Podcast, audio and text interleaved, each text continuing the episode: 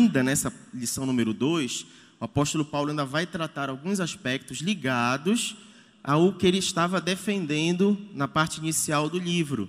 Né? Só que Paulo agora vai ter uma outra. Uh, ele vai aprofundar um pouquinho aquilo que ele já começou a falar, inclusive tendo a necessidade de ter uma postura que eu não sei se eu teria uh, a mesma confiança e não sei lhe dizer assim, coragem. Eu acho que a palavra certa seria coragem de fazer o que ele fez, né? A gente vai encontrar aqui nessa lição o apóstolo Paulo confrontando um outro apóstolo, né? Briga de cachorro grande, né? Mas ele não confrontou levianamente, nem confrontou de forma desrespeitosa, e muito menos confrontou por vaidade. Eu acho que se a gente considerar esses aspectos, a gente começa a perceber então que o que ele fez foi legítimo. E o que é mais interessante é que quando a gente está falando de pessoas que são maduras, de pessoas que têm um coração temente a Deus, é, existe uma questão de não ter vergonha, propriamente dito, mas assim, de ter um coração ensinável. Então, outro aspecto positivo dessa experiência que houve aqui com o apóstolo Paulo é que quando ele confronta um outro apóstolo, o outro apóstolo não se sentiu assim envaidecido, dizer quem és tu para me confrontar, ou o que, que tu estás achando, não sei o quê. Não, ele entendeu a repreensão, ele entendeu a correção e nenhum momento se achou diminuído por ter passado por essa experiência. Ou seja, ele teve um coração ensinável, teve um coração em Deus. E isso é muito importante, que quantas vezes a gente não se envaidece ou se enche de dedos por conta de uma vergonha ou de uma falsa vergonha e deixa de aproveitar a oportunidade de ser ensinado. Então a gente aprende aqui, entre outras coisas, que mesmo diante desse confronto, não houve ah, uma reação ah, danosa para a igreja, mas uma reação edificante para a igreja, porque ela pôde ver nos seus líderes um coração ensinável, um coração sincero. Não foi fácil, não foi fácil. Tá? Até porque essa repreensão ela não foi uma repreensão no particular. Vem cá, vamos conversar aqui. Não. Como era algo que estava publicamente posto, também precisava ser publicamente confrontado. Então, esse é um outro aspecto também muito interessante para a gente pensar. A nossa lição de hoje traz por título A Vida pelo Evangelho. É a lição de número 2 da nossa revista, A Vida pelo Evangelho. E ela traz como texto base Gálatas 2:20. A gente vai estudar o, o, texto de Gálatas do capítulo 2, do verso 1 ao 21, mas ele traz como texto base a parte final do capítulo 2, que está lá no versículo 20. E diz o seguinte: Já estou crucificado com Cristo, logo já não sou eu quem vive, mas Cristo vive em mim. E esse viver que agora tenho na carne, vivo pela fé no Filho de Deus, que me amou e a si mesmo se entregou por mim. Amém? Vamos ao alvo da lição? Os alvos da nossa lição. Eu sempre gosto de destacar os alvos da nossa lição nesses três aspectos: saber, sentir e agir, que é como ah, o autor da nossa revista, o comentarista da revista, distribui em todas as nossas lições. Por quê? Saber está no sentido daquilo que a gente precisa conhecer a respeito do assunto, né? saber a informação. O sentir significa aquilo que vai nos motivar, aquilo que vai nos mover. E o agir seria a, a parte prática, né? o colocar em prática. E aí o saber fala sobre compreender que mesmo entre os crentes há discórdias e elas precisam ser resolvidas. Às vezes a palavra discórdia parece uma coisa ruim, né? uma coisa pesada, mas a gente precisa compreender a discórdia aqui não com aquele propósito da discórdia que causa divisão, tá? Mas discórdia no sentido de que nós temos opiniões diversas. Mas se nós estamos caminhando com a mesma direção e no mesmo propósito, as nossas opiniões elas não podem nos dividir. Elas precisam nos aproximar porque nós estamos caminhando dentro do senhorio de Cristo, no mesmo reino e tudo mais. Opiniões e gostos a gente sempre vai ter diferente, mas a gente não pode deixar que isso cause divisão na igreja, tá? O sentir é amar o próximo e perdoá-lo quando houver algum problema de relacionamento. E aí a gente está falando justamente que a vida um do outro vale muito mais do que qualquer opinião que eu possa vir a ter. Né? aquilo que eu penso e que você pensa não pode ser maior do, valor, do que o valor que nós temos como filhos de Deus e como é, é, participantes do mesmo corpo. Né? E às vezes isso não é levado em consideração. Às vezes o que eu penso é tão mais importante que eu me afasto ou a gente entra num atrito e acontecem as divisões e os problemas no ambiente da igreja. Né? E o agir, a parte prática, seria cuidar do bom nome do cristão a fim de que sua pregação fale mais alto, ou seja, sermos testemunhas verdadeiras daquilo que nós anunciamos, não da boca para fora, não por aparência, não por comodidade, tá? Mas por verdade. Amém? E aí, a parte introdutória da nossa lição, o apóstolo Paulo ainda está fazendo a defesa do seu apostolado e seu evangelho. A gente vai perceber isso em muitas das cartas de Paulo. Paulo tendo que legitimar quem ele era, às vezes esse, esse questionamento que surgia por parte da, da igreja e das pessoas envolvidas na igreja era por conta que Paulo ele era muito ativo na pregação do evangelho e ele precisou dar respostas a algumas questões que surgiam no meio da igreja e que as pessoas estavam dando as suas próprias interpretações. Então, Paulo utilizava ah, do alinhamento da revelação que ele recebeu, dos ensinamentos que ele recebeu, para trazer esse alinhamento para a igreja e essa aplicabilidade para a igreja. Só que tem vezes que nós vamos encontrar Paulo alinhando o comportamento da igreja, como foi o caso das cartas em Corinto, que a gente leu, estudou, que ele estava tendo que corrigir o comportamento basicamente dos gentios e dos cristãos, do, dos judeus convertidos dentro da igreja por conta da influência daquele ambiente onde eles estavam, mas aqui na carta de Gálatas a gente vai perceber o apóstolo Paulo tendo que corrigir o comportamento de pessoas infiltradas no meio da igreja que estavam causando problema. Aí você pode dizer: que tipo de pessoas estavam infiltradas dentro da igreja? Judeus. Ué, mas os judeus não se converteram não estavam dentro da igreja? Pois é. Só que os costumes judaicos, aí a gente vai compreender que é, são aqueles pensamentos judaizantes estavam interferindo no ambiente da igreja. Dá um exemplo desses pensamentos. Vamos lá.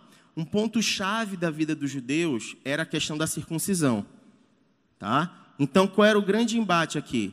Quando se convertia, quem não era judeu tinha que circuncidar ou não? Entendeu?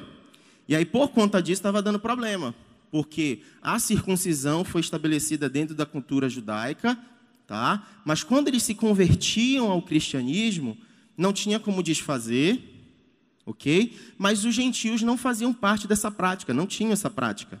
E agora? Quem é mais crente? Quem é mais certo? Quem está cumprindo a lei, quem não está cumprindo a lei? A lei, qual é o papel da lei?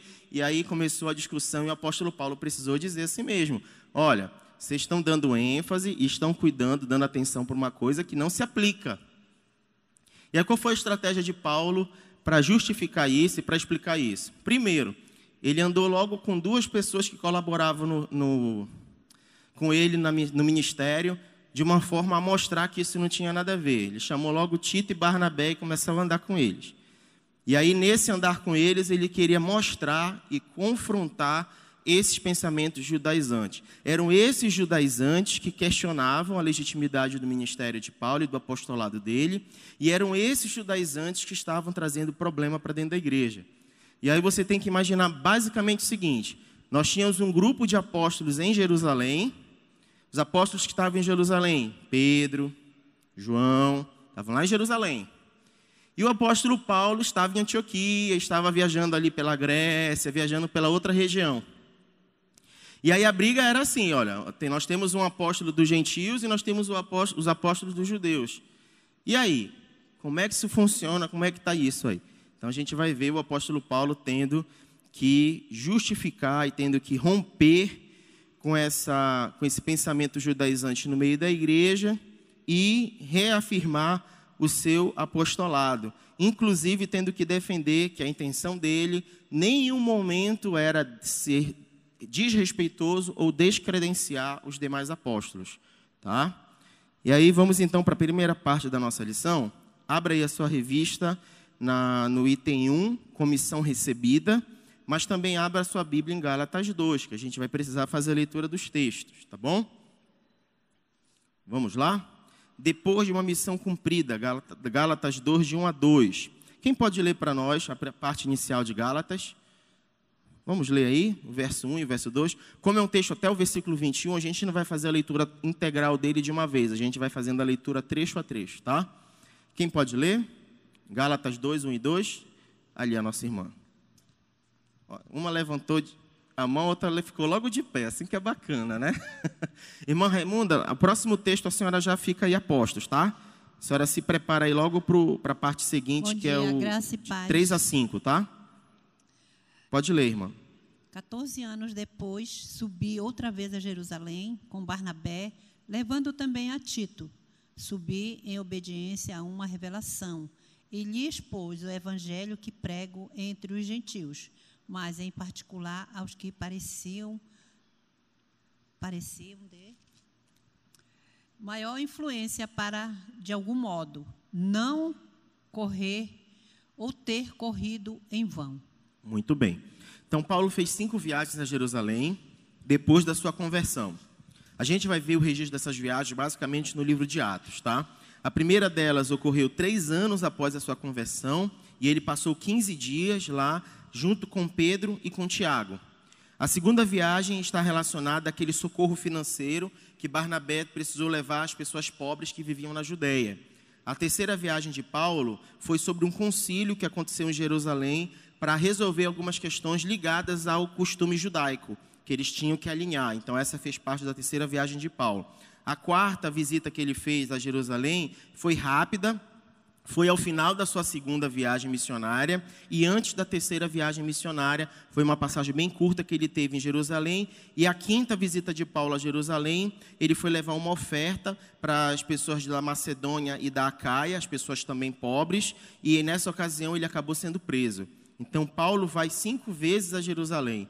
Tá? Então, essa questão de que ele estava dissociado dos outros apóstolos, ou de que ele não tinha contato com eles e que ele estava anunciando o evangelho da cabeça dele, não era verdade.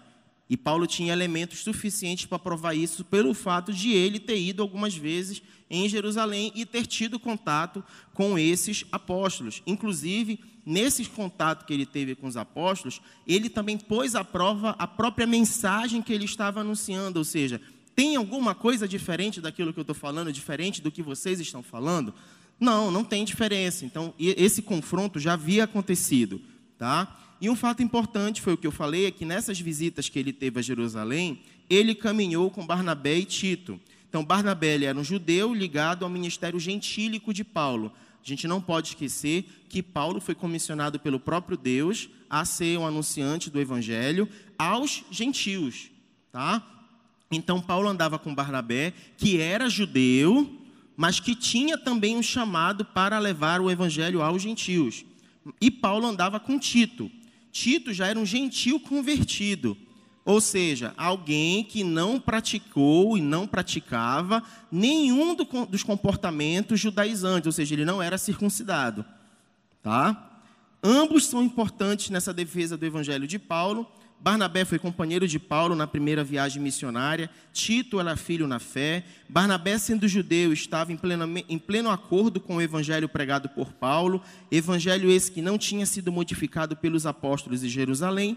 E Tito, sendo um gentil, foi aceito sem precisar se submeter ao rito da circuncisão. São citados em vários momentos, Tito foi citado várias vezes nas cartas de Paulo, a Coríntios, Timóteo, tem uma carta com seu nome, tá? E Paulo levou Tito a Jerusalém não para despertar o atrito entre a igreja, entre eles, mas para estabelecer a verdade do evangelho, que tanto judeus e gentios são aceitos por Deus nos mesmos termos. Que termos são esses? A fé em Cristo Jesus. Esse é um ponto central. Tá? Lembra quando Paulo vai dizer que mais importa a gente ser circuncidado no coração? Esse é o ponto central. O que, que a gente precisa compreender hoje para nós, enquanto igreja, é mais tranquilo algumas coisas, porque nós temos acesso à Bíblia toda. Né? Então a gente tem como percorrer, percorrer toda a história e tudo que foi ensinado. Mas naquela época era mais complicado, porque eles só tinham a lei. E aí eles tinham dificuldade de compreender que da lei eles deveriam extrair os princípios. E através do, do, retirar desses princípios, eles deveriam colocar em prática. E Jesus fez isso muito bem. e entender qual era o papel da lei, ou seja, a lei apontava que o homem sozinho não conseguiria cumprir tudo aquilo. A lei apontava justamente que o homem estava condenado. E é o que, que ele precisava para se vencer esse, esse, esse aspecto, vencer isso? Ele precisava da graça de Deus. Ou seja, pela graça nós seremos salvos. Tá? E aí, essa fé que une aquilo que antes fazia parte de um ato exclusivo para um povo, se tornou algo amplo a todo aquele que crê. Tá? Então, o propósito dessa viagem era expor o evangelho pregado entre os gentios aos cristãos e aos apóstolos em Jerusalém. Paulo estava muito interessado em que os crentes e os apóstolos de Jerusalém conhecessem o conteúdo da sua pregação. E aí é um ponto interessante, porque os ministérios eram diferentes. Enquanto os apóstolos de Jerusalém pregavam para os judeus, Paulo e as pessoas que caminhavam com ele no ministério pregavam aos gentios. Os ministérios eram diferentes, mas a mensagem era a mesma. O campo de atuação era diferente, mas o, que era anunciado era a mesma coisa. Só existe um evangelho. Qualquer possibilidade de um evangelho diferente seria um outro evangelho. E qualquer situação de um outro evangelho seria um falso evangelho e seria considerado anátema. Eu acho que o irmão Dito chegou a falar isso na aula passada, né? Nem que um anjo viesse aqui e anunciasse para vocês uma mensagem diferente dessa que seja anátema, né? Por quê? Porque ele está querendo dizer que as abordagens podem ser diferentes, as estratégias podem ser diferentes, o público pode ser diferente, mas a mensagem precisa ser a mesma, tá? E era essa defesa que Paulo estava anunciando. E aí o item 2 da nossa lição, que vai pegar o versículo de 3 a 5 de Gálatas, né? A irmã Raimunda pode ler para nós? Versículos de 3 a 5, tá, irmã Raimunda?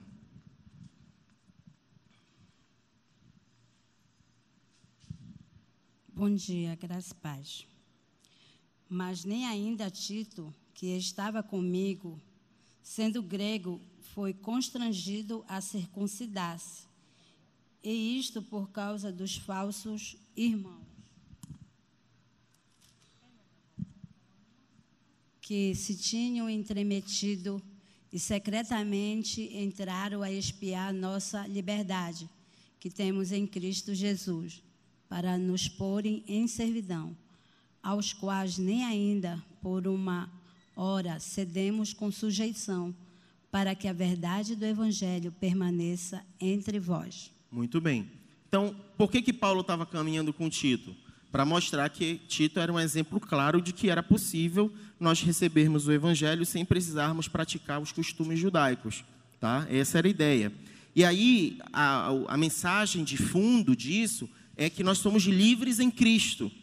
O problema é que a liberdade cristã ela não pode ser sinônimo, sinônimo de licenciosidade, ou seja, justificativa para a gente fazer o que a gente quiser. O cristão é livre, mas ele não é um ser humano deixado solto. Não existe uma questão de nós não termos um parâmetro, não termos uh, um indicativo, uma direção do que fazer e como fazer. Né? Ou seja, nós vivemos de acordo com aquele que nos libertou, estamos a serviço daquele que nos libertou. Fora do senhorio de Cristo, a liberdade é uma ilusão. Então a gente só estaria encobrindo os nossos desejos e as nossas paixões. Então a gente não pode confundir uma coisa com a outra. Então, esses falsos irmãos que Paulo vai dizer aqui, que se infiltraram nesse contexto da igreja aí, eles estavam como uns agentes secretos, estavam também desvirtuando e perturbando a igreja, porque eles estavam pervertendo o evangelho de Cristo Jesus. E aí um detalhe interessante do apóstolo Paulo é que Paulo, ele era flexível com os irmãos fracos. Ou seja, ele sabia que no processo do crescimento cristão existiam pessoas novas na fé. E que essas pessoas novas na fé estavam aprendendo, estavam crescendo e estavam caminhando na fé. Ele era flexível com isso. Mas Paulo, ele era intransigente, inflexível com os falsos irmãos. Ou seja, aqueles que se dizendo cristãos, que estão no meio de vós, estão causando. Lembra de 2 Coríntios, quando ele vai falar? Né? Aqueles que no meio de você, dizendo cristão, estão enganando, estão tumultuando, com esses nem sentem à mesa. Lembra que a gente estudou em 2 Coríntios? Pois é, na, nas cartas em Coríntios? Pois é, Paulo está querendo dizer isso. Eu compreendo que nós temos irmãos que estão em processo de amadurecimento, Mas olha, esses aí que são falsos, que estão se dizendo cristão e estão enganando a muitos aí, esses aí a gente não tolera. Paulo não questionava a dignidade dos outros apóstolos, como eu falei ainda há pouco. O que ele estava questionando era a maneira como a igreja estava se comportando diante desses outros apóstolos. Ou seja, esses irmãos judeus que estavam infiltrados na igreja, estavam criando na mente dos irmãos da igreja um pensamento de que os apóstolos que estavam em Jerusalém eram os verdadeiros líderes, eram os verdadeiros apóstolos. E Paulo era uma farsa, e o que o Paulo estava pregando não tinha nada a ver, estava errado. Tá? Então, é contra isso que Paulo está combatendo no meio da igreja, a maneira como a igreja estava sendo induzida a esse tipo de comportamento. E aí, a parte 3, a comissão de Paulo vai fazer defesa a isso, do verso 6 ao verso 9. Vamos ler juntos? Gálatas 2, do verso 6 ao verso 9, diz o seguinte: Quanto aos que pertenciam influentes, o que eram, então, não faz diferença para mim. Deus não julga pela aparência tais homens influentes, não que me acrescentaram nada, ao contrário, reconheceram que a minha vida que, não, que a mim havia sido confiada a pregação do evangelho aos incircuncisos, assim como a Pedro aos circuncisos. Pois Deus, que operou por meio de Pedro como apóstolo aos circuncisos, também operou por meu intermédio para com os gentios. Reconhecendo a graça que me fora concedida, Tiago, Pedro e João, tidos como colunas, entender, estenderam a mão direita a mim e a Barnabé em sinal de comunhão. Eles concordaram em que devíamos nos dirigir aos gentios e eles aos circuncisos. Então, o que que Paulo está querendo dizer aqui? Que eles não eram rivais, tá? E aí ele, ele deixa claro, quando ele usa a expressão aqui, os circuncisos e os incircuncisos. O que, ele está querendo dizer com isso? O que nós conversamos ainda há pouco na introdução. Quando ele usa o termo aqui incircuncisos, ele está se referindo a quem? Vamos lá. Aos, aos gentios. E quando ele usa a palavra os circuncisos, ele está se referindo a quem? Aos judeus. Mas não qualquer judeu. O judeu com, aliás, sim, aos judeus na perspectiva de que vai ser o alvo da anunciação do evangelho, tá? E aí eles se convertiam e faziam parte da igreja. Então, o que que Paulo está querendo dizer aqui? Que vão existir ministérios diferentes. Ele foi chamado a pregar aos incircuncisos, aos gentios. E que os demais, aí ele vai citar um a um, vai citar Tiago, vai citar Pedro, vai citar João, foi chamado a pregar aos circuncisos, aos judeus. E olha que coisa interessante. Se vocês estão questionando a legitimidade da minha pregação, daquilo que eu estou falando, esses mesmos apóstolos, esses mesmos apóstolos de Jerusalém, concordaram, confirmaram que a mensagem que eu estou anunciando é válida, é verdadeira. Tanto que eles estenderam a sua destra, estenderam a mão direita como sinal de comunhão. O gesto de estender a mão significa aquele aceno cordial de que eles estavam aliançados, de que eles estavam ligados. O apóstolo Paulo está querendo dizer aqui que a igreja estava lançando uma falsa divisão, mas entre os líderes da igreja não havia nenhuma divisão. Eles tinham acenado com um acordo, como alguém que estavam caminhando juntos. Eles não eram rivais, mas eram parceiros. Então a tese dos judaizantes caía por terra. Paulo não é apóstolo pela sua própria vontade, mas ele exerce o apostolado pelo poder de dado por Deus. Tanto a vocação quanto o poder daquilo que o apóstolo Paulo exercia vinha de Deus. E era isso que ele estava deixando claro. E a parte 4 dessa comissão recebida pelo apóstolo Paulo, versos 9 e 10. Quem pode ler para nós? Quem pode ler?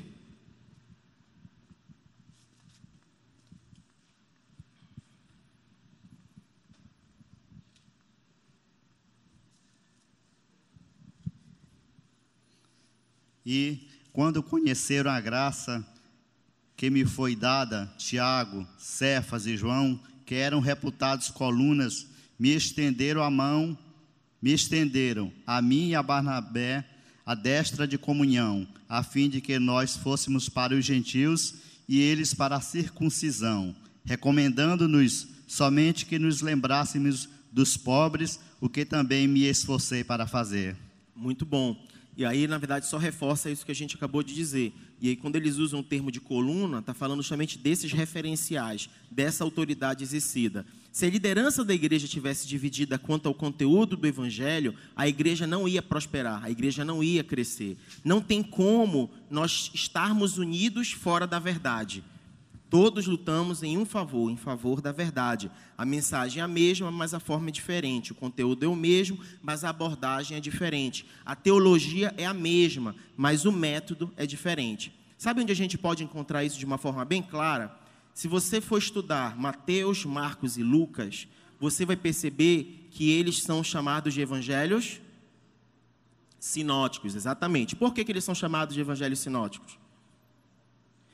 Porque a forma como eles tratam os assuntos do, da, da, história de Jesus se congregam, né? Eles são repetidos, são, re, são referenciados em mais de uma passagem, né? convergem para a mesma informação, trazem riquezas de detalhes diferentes de um autor para o outro autor, mas falam do mesmo assunto. Apesar do Evangelho de João falar de Jesus, ele não é considerado o Evangelho sinótico, porque você não encontra a mesma abordagem. Você sabe por quê? Muito bem, exatamente por isso. Porque João escreveu a carta, escreveu seu evangelho para um grupo de pessoas que não tinham recebido essa promessa e não viviam esses costumes, não sabiam quem era o Messias. João escreveu para aquelas pessoas que iriam se converter ao evangelho, mas que não tinham nascido na cultura judaica, ou seja, para os gentios. É por isso que você vê a abordagem de João sendo uma explicação a respeito do que, é, do que significa a vinda de Jesus e o cumprimento do, da vinda do Senhor Jesus. Né? É, no princípio era o Verbo, o Verbo estava com Deus, o Verbo era Deus e o Verbo se fez carne. Então ele anunciou a mensagem de uma forma que se compreendia que aquilo que Deus fez se cumpria em Jesus e o fato de Jesus ter vindo ao mundo era o propósito do cumprimento da vontade de Deus para a redenção de todo aquele que crê. Então, por isso que Deus amou o mundo de tal maneira que entregou seu Filho para que todo aquele que nele crê não pereça, mas tenha a vida eterna. Olha que coisa interessante.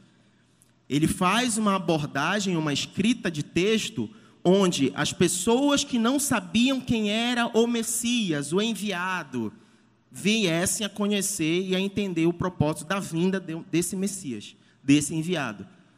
Tá? Isso é importante, isso é interessante a gente, a gente compreender e a gente entender, porque a mensagem ela vai ser a mesma, mas a estratégia de ensinar e de anunciar essa mensagem vai ser particular, vai ser diferente. E é por isso que você vê a abordagem nos sinóticos de um jeito e a abordagem no, no livro de João, por exemplo, de outro jeito. Mas a mensagem é diferente? Não, a mensagem ela é a mesma. O centro é Jesus, o Salvador. Amém. Glória a Deus. Vamos para o item 2, então, tópico 2 da nossa lição. Está dando para entender até aqui, queridos, o que Paulo está fazendo? Ok, bom, maravilha. Uma discordância resolvida, né? Vamos do verso 11 ao verso 21.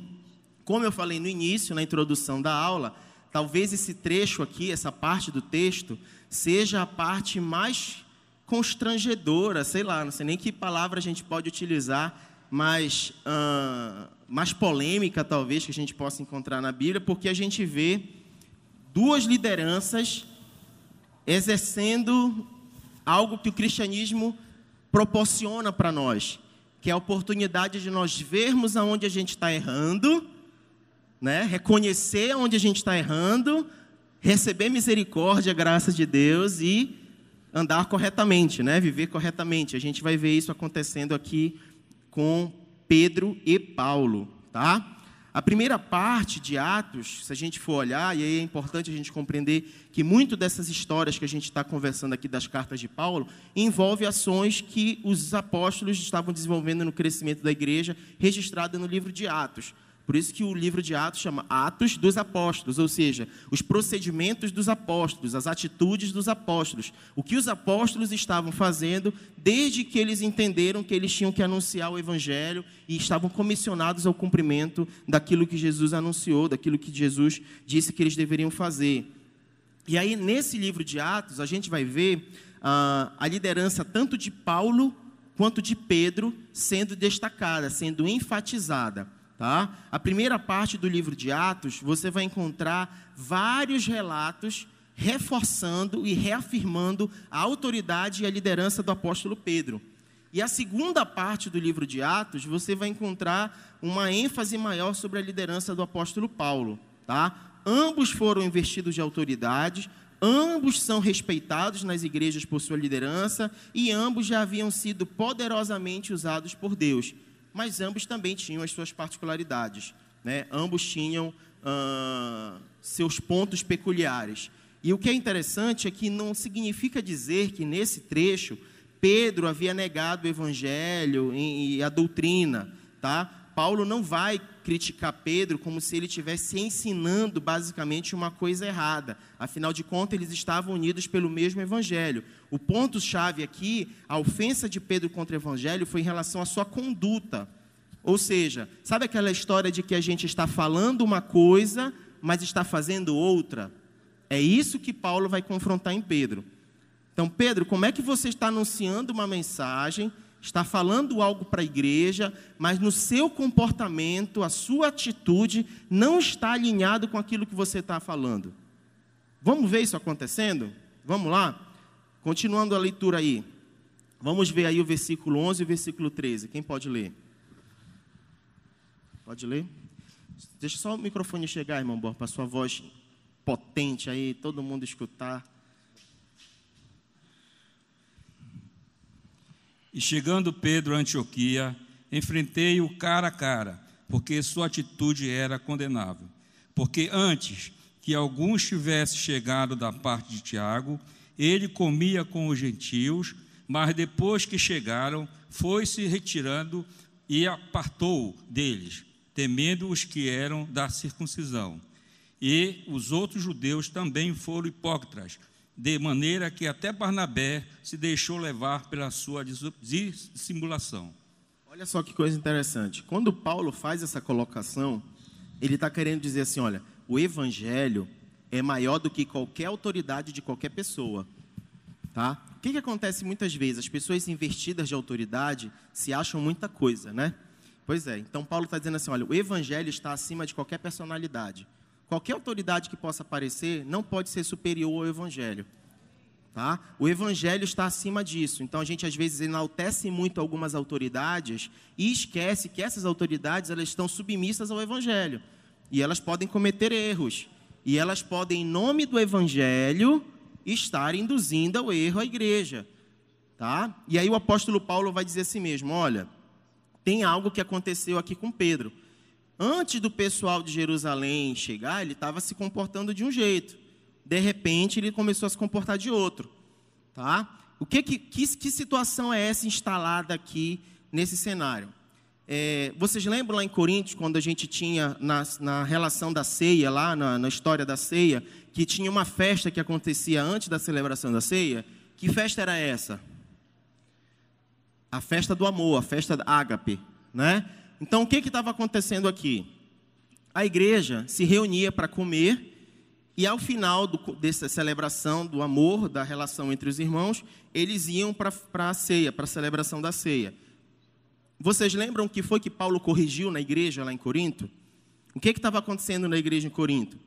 As pessoas não estavam esperando umas pelas outras, e por questões de, de vaidade social, os cristãos ricos da igreja estavam discriminando os cristãos pobres. Tá? Então, eles dizem assim mesmo: não, as comidas que a gente está levando são comidas mais próprias da gente. Então, a gente come junto aqui e os irmãos que não, não estão apropriados com isso aqui não vão comer. E aí tinha uma segregação social acontecendo em Corinto e Paulo vai corrigir isso, vai confrontar isso. A gente não pode esquecer que naquela realidade onde existiam muitos escravos, né? pessoas que, que viviam nessa questão da, do trabalho braçal, do trabalho forçado, muitos deles não tinham refeições dignas nas suas casas. E aquele momento daquela celebração, às vezes, era a única oportunidade que eles tinham de ter uma refeição digna. E lá na igreja em Corinto, Paulo estava combatendo o fato das, dos irmãos se separarem por questões sociais. Aqui em Gálatas, na Galácia, Paulo está confrontando a igreja porque a divisão também estava acontecendo, mas não por questões sociais, e sim por questões raciais. Ou seja, os judeus não queriam comer com os gentios na festa do amor, porque eles se sentiam mais santos, mais espirituais, melhores. Eu acho que o irmão Dito usou a palavra na, na, aula passada como se fosse arianos, né? Usou um paralelo com essa questão da raça superior, né? Vocês lembram que na história da sociedade existia essa questão de as pessoas que se, os brancos serem superiores aos negros ou de outras raças, né? Com uma raça superior. Paulo está combatendo isso aqui. Ele está dizendo assim: olha o que Pedro está fazendo. Antes do, do pessoal chegar aqui, Pedro sentava com gentios, comia com gentios. De repente, achando que isso poderia dar uma falsa imagem ou parecer uma queimação de filme, algo que não cairia bem para ele, ele começou a se afastar. E deixou de querer comer com, com os irmãos. Ou seja, como é que ele anuncia um evangelho e pratica outro? É isso que Paulo está dizendo aqui. Ele estava deixando de, de se comportar como cristão verdadeiro, mesmo sendo uma autoridade constituída e legítima. Pedro tinha convicção de que os gentios convertidos faziam parte da igreja de Cristo. Ele aprendeu sobre a universalidade do evangelho com o próprio Senhor Jesus. Pedro sabia de tudo isso. E mesmo assim, mesmo assim, ele se comportou de forma errada. Lembra daquela visão do lençol? Como era aquela visão do lençol? Um lençol descia do céu, não era isso? E o que que tinha dentro desse lençol? Todo tipo de animal. E aí qual era a voz que ele ouvia? Mata e come. Não é isso? E como é que foi que ele reagiu a isso? Como é que eu posso comer esses animais se eles são impuros? Porque a cultura judaica entendia que aqueles animais eles eram considerados o quê? Impuros. Mas aí qual foi o ensinamento que ele recebeu? Não, não torne impuro, né? não chame de impuro, não considere impuro aquilo que eu não considero, aquilo que eu vejo de outra forma. O que que essa experiência estava gerando no coração dessa liderança, desse líder, desse anunciador do evangelho? A universalização do evangelho. O evangelho é para todo aquele que necessita do da salvação. E é recebida por todo aquele que crê. Está dando para entender? Então o apóstolo Pedro sabia muito bem que o evangelho era para todos, e sabia muito bem que os gentios convertidos faziam parte do cristianismo. Isso ele tinha muito bem. O problema era a questão da influência que ele estava recebendo desses judeus judaizantes que estavam interferindo no contexto da igreja. Pedro, temendo desagradar o grupo dos judeus radicais, conhecido como os da circuncisão, a quem Paulo chamou de falsos irmãos, acabou ferindo a comunhão fraternal e afastando-se dos crentes gentios. E é isso que o apóstolo Paulo está refletindo aqui. E qual foi a consequência disso? Qual foi o efeito disso? Qual foi o resultado disso? A consequência disso foi que outras pessoas começaram a se comportar da mesma forma. Paulo vai citar isso aí. Vamos ler? Quem pode ver aí no versículo 13? A consequência disso foi o quê? Que o próprio Barnabé, não foi isso? Sofreu a influência. Ou seja, a inconsistência do Pedro serviu de mau exemplo. E aí, o próprio Barnabé, companheiro de Paulo da primeira viagem missionária, começou a agir da mesma forma. Né? Apesar de ele ter uh, um, saber dessa realidade como uma outra verdade, ele acabou sendo influenciado. E aí, infelizmente, na história da igreja, essa inconsistência tem muitas vezes obscurecido o testemunho do evangelho. Pessoas têm agido da mesma forma, né? Quando se age dessa forma, gente, quando a gente anuncia uma informação e vive de outra forma, e isso aconteceu aqui no meio, pelo menos cinco verdades a respeito da doutrina cristã foram levadas para o ralo. Quais são elas? A unidade da igreja, a justificação pela fé, a liberdade da lei o Evangelho de Cristo Jesus e a graça de Deus. Cinco, esses cinco pontos doutrinários que sustentam a base da igreja e a fé cristã foram desconsideradas com esse comportamento do apóstolo Pedro, que influenciou a, os cristãos daquela igreja. E aí, qual seria então a doutrina correta? O que então seria o aspecto a ser considerado e a ser vivenciado pela igreja? O apóstolo Paulo vai dizer qual seria. A gente vai ver isso expresso na parte final do livro de Gálatas, capítulo 2, dos versos 15 ao verso 21. Vamos ler o versículo 15 e 16? Acompanhe comigo aí, por gentileza, o versículo 15 e 16. Nós, judeus de nascimento e não gentios pecadores, sabemos que ninguém é justificado pela prática da lei, mas mediante a fé em Cristo Jesus. Assim, nós também cremos em Cristo Jesus para sermos justificados pela fé em Cristo e não pela prática da lei, porque a prática da lei, porque pela prática da lei ninguém será justificado. E aí a gente vê pela primeira vez a palavra justificação ser citada na Bíblia, ser citada nas cartas de Paulo. Muito provavelmente porque a própria carta de Gálatas é uma das primeiras, é a primeira carta escrita pelo apóstolo Paulo, e aí ele vai citar isso pela primeira vez. Né? A gente sabe que os livros não foram organizados por por tempo cronológico. É por isso que a gente já estudou Romanos, Coríntios, mas agora que a gente vai ver a primeira carta escrita pelo apóstolo Paulo, e ele usa o termo justificação, ou seja, ele traz a ênfase à doutrina correta que deveria ser vivenciada pela igreja. A compreensão de que aquilo que nos justifica não é a lei e aquilo que nos justifica não são as obras. O que nos justifica? A fé em Cristo Jesus. E aí ele vai dizer: a grande pergunta é: como pode ser justo para com Deus? E a resposta: o justo viverá pela fé. Abacuque 2,4. Tá? Esse conceito ele é vital na vida do cristão, ele está expresso no Novo Testamento e próprio Paulo vem é, é, estruturando essa explicação e contando com o apoio de outros livros da compreensão e a implementação dessa visão na própria igreja, no meio dos cristãos. Você vai encontrar, por exemplo, o livro de Romanos, onde Paulo vai explicar quem é o justo. Aí depois você vai aqui para Gálatas e Paulo vai explicar através do livro de Gálatas o que significa viver. Viver como justo, viver sendo justo, considerado justo, né? E aí você vai lá para o livro de Hebreus e você vai encontrar o qual é a explicação a respeito da fé. Ou seja, o justo viverá pela fé, o justo vive por fé, não é isso? Ninguém pode jamais entender o cristianismo sem entender a justificação. Martinho Lutero, reformista, né, pai da reforma, vai dizer que a doutrina da justificação é o principal, o mais importante e o mais essencial elemento da doutrina cristã. Ele chegou a dizer que a justificação que se o artigo da justificação, ou seja, a justificação for perdida, toda a verdade da doutrina ficará perdida, tá? A doutrina da justificação pela fé distingue o cristianismo das demais religiões, porque é a base da fé cristã. Tá? Se, não, se nós esquecermos e desconsiderarmos que a justificação só é possível pelo fato da ação expiatória de Jesus na cruz, que nos tornou o que nós somos hoje, então nós anulamos toda a fé cristã e todo o cristianismo.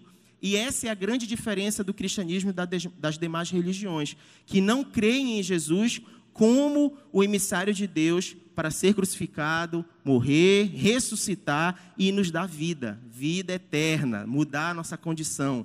Não é isso?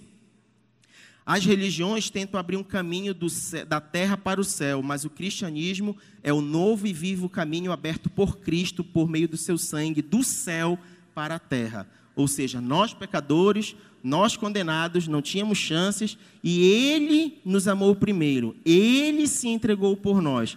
Toda vez que, que uma pessoa tenta se aproximar da sua espiritualidade, ele tenta abrir um caminho de comunicação da terra para o céu.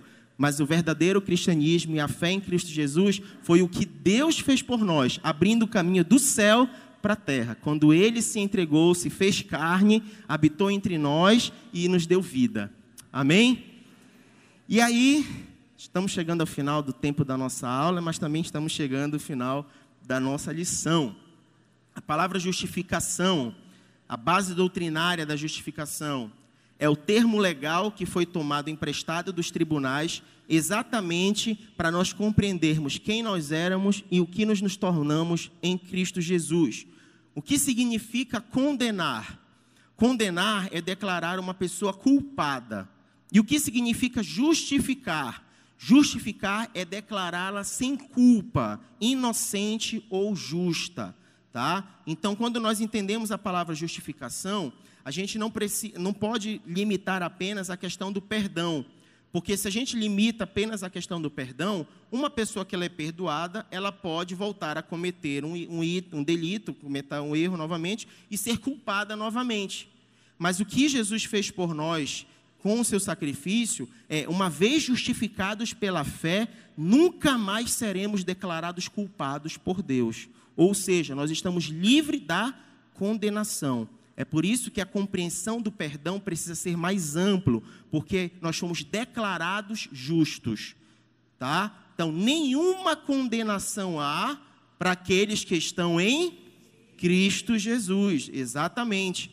Tá? A justificação é diferente de indulto, pois um criminoso indultado ainda tem a sua ficha constando os crimes pelo qual cometeu. E a Bíblia diz que da feita que nós somos declarados justos, os nossos pecados ele não se lembra mais. Ou seja, a nossa ficha está limpa, fomos declarados justos, tá? É por isso que a gente precisa compreender bem o que significa ser justificados. E aí a parte final da nossa lição, que é do verso. Não, é lá ainda, é lá ainda, Drit. A gente vai ler a parte final ali, ó, os versos 16 a 21. Quem pode ler para nós, por favor? Para a gente terminar a nossa lição de hoje. Aí, pode ler. Bom dia, amados. Sabemos que ninguém é justificado pela prática da lei, mas mediante a fé em Jesus Cristo. Assim, nós também cremos em Cristo Jesus para sermos justificados pela fé em Cristo e não pela prática da lei. Porque pela prática da lei ninguém será justificado.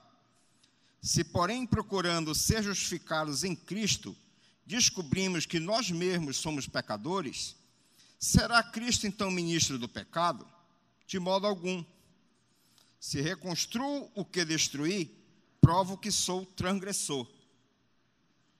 Está 20? É o 21. 21. Pois por meio da lei eu morri para a lei, a fim de viver para Deus.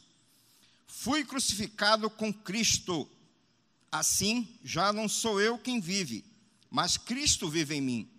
A vida que agora vivo no corpo, vivo pela fé do Filho de Deus que me amou e se entregou por mim. Não anulo a graça de Deus, pois se a justifica, vem pela lei. Cristo morreu inutilmente. Amém. Pois se a justiça, desculpa, vem é. pela lei, Cristo morreu inutilmente. Jesus morreu inutilmente. Olha que coisa interessante. Ele está distinguindo aqui a questão das obras, tá? Dizendo que a gente não é salvo pelas obras. Mas a fé sem obras, ela é o quê? Morta. Ou seja, as obras elas são consequências de uma vida justificada. Ok? Ele está corrigindo aqui uma falsa compreensão a respeito da praticidade do Evangelho. Tá? Então, eu não sou mais crente ou menos crente, ou mais santo ou menos santo, ou mais amado por Deus e menos amado por Deus com aquilo que eu faço. Eu sou justificado, sou declarado justo, e todos nós que confessamos a Cristo Jesus temos a mesma declaração e somos vistos por Deus pela mesma, pela mesma ótica, da mesma forma. Tá? Só que a prática, o fato de eu viver o que eu vivo, de eu fazer o que eu faço, é uma consequência do fato de eu ser justificado. Este amor que me alcançou gera em mim um desejo de viver isso como uma expressão do amor daquele que me amou primeiro. Então, as obras são a consequência de eu ser justificado, é a evidência de eu ser justificado, porque a fé sem obras é morta. Tá? Então, a gente precisa fazer uma distinção entre justificação e santificação. Tá? Justificação é um ato e santificação é um processo. A justificação acontece fora de nós, a santificação acontece dentro de nós. A justificação acontece no tribunal de Deus e a santificação se dá no nosso coração, tá? A justificação é uma questão de imputação, ou seja, foi colocado na conta de Cristo a culpa pelos nossos pecados, tá? E a justiça de Cristo é imputada ao pecador, ou seja, somos considerados justos, tá? A santificação é uma questão de transformação.